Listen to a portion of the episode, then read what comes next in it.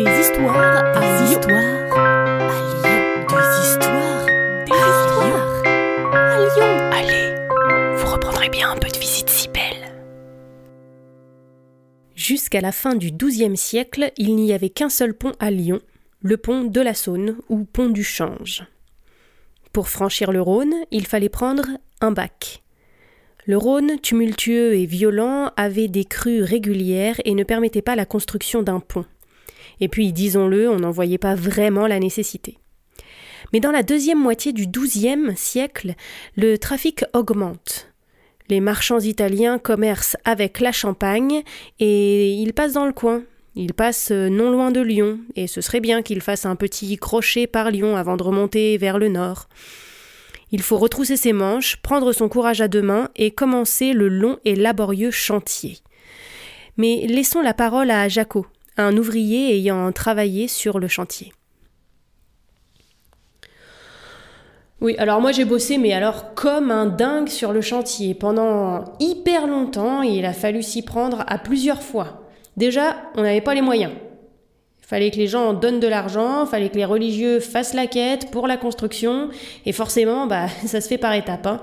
Bon, de plus en plus de riches se disaient que ça se développait pas mal et que ça pourrait être pas mal pour la richesse de la ville et qui pourraient tirer leur épingle du jeu euh, si les marchands italiens passaient un peu plus par là, mais bon, ça a coûté bonbon. Et puis surtout, on savait pas bien comment s'y prendre. Hein. Vous auriez vu la largeur du Rhône en ce temps-là. Il était au moins deux fois plus large qu'aujourd'hui, là. Il fallait euh, un pont hyper long, en bois. C'était pas gagné, hein. Et encore ça, euh, c'est quand il restait dans son lit, parce que souvent il y avait des débits euh, incroyables et là, on n'y avait rien à faire. Hein. Ça, sortait, ça débordait de partout. puis on voulait pas que les ouvriers finissent noyés dans le fleuve, vous voyez. Heureusement, j'avais euh, d'autres chantiers hein, pour nourrir les petits, alors j'ai bossé sur pas mal d'autres trucs. Et puis souvent, les crues, euh, en plus de, de, nous empêcher de travailler, elles abîmaient complètement tout ce qu'on avait construit. Il y avait des parties entièrement détruites, à reconstruire complètement. Ah, on a failli baisser les bras plusieurs fois, hein, moi je vous le dis. Bon, et puis on a accéléré un peu le chantier, c'était pour la troisième croisade là. Richard Cœur de Lion, Philippe Auguste et je sais plus qui là, Barberousse ou Conrad de Bavière, je sais pas, vous avez pas l'air de trop bien savoir. Puis moi j'étais là, mais qu'est-ce que j'en sais moi de la gueule qu'ils ont ces gens-là? Bon, en tout cas, euh, c'était un germain. Bref, on a travaillé comme des brutes. D'ailleurs, mon copain Jean y est resté. Hein. On a bossé un jour de grand vent euh, parce qu'il fallait avancer quoi.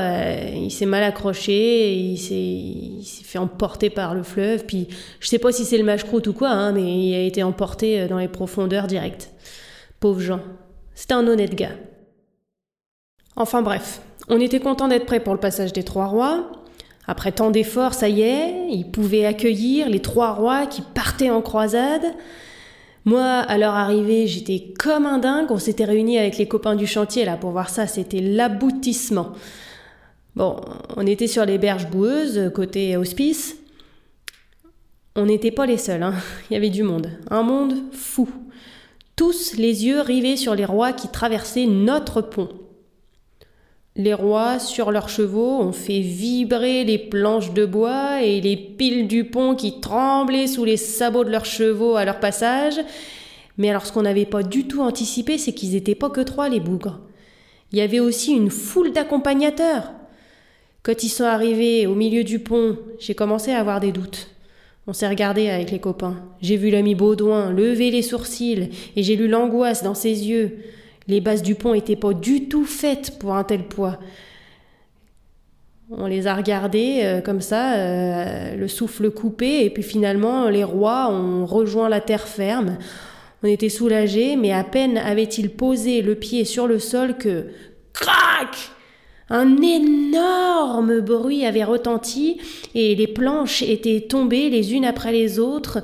Et des hommes qui sont tombés dans l'eau. Bah oui, bah ça, on n'a rien pu faire. Hein. Euh, les rois, eux, ils étaient allés se mettre à l'abri dans une auberge, là, dans la rue que vous avez appelée les Trois Rois, d'ailleurs. Tiens. Et nous, nous on, a repris euh, le chantier. Hein. Il, y avait, il y avait juste tout à refaire. Bon, bah, on s'est dit qu'on allait peut-être essayer de faire des piles en pierre. On verra. Peut-être ça marchera mieux. Eh bien, merci pour ce témoignage, monsieur. Je crois que ce n'est pas la seule catastrophe qu'il y ait eu sur ce pont, et bientôt on vous en racontera une autre. Vous reprendrez bien un peu de visite si belle. Salut à vous Une gognandise, en parler lyonnais, c'est une plaisanterie. Ce podcast d'histoire, de légendes et de gognandises lyonnaises est proposé par les Visites Cybelles, visites théâtralisées et comptées à Lyon. Vous pouvez nous retrouver sur les réseaux sociaux, Facebook, Instagram et Twitter. Pour réserver des visites, rendez-vous sur notre site web, vous trouverez le lien en description. Et pour connaître les prochaines histoires, abonnez-vous. Sur ce, on vous dit à bientôt.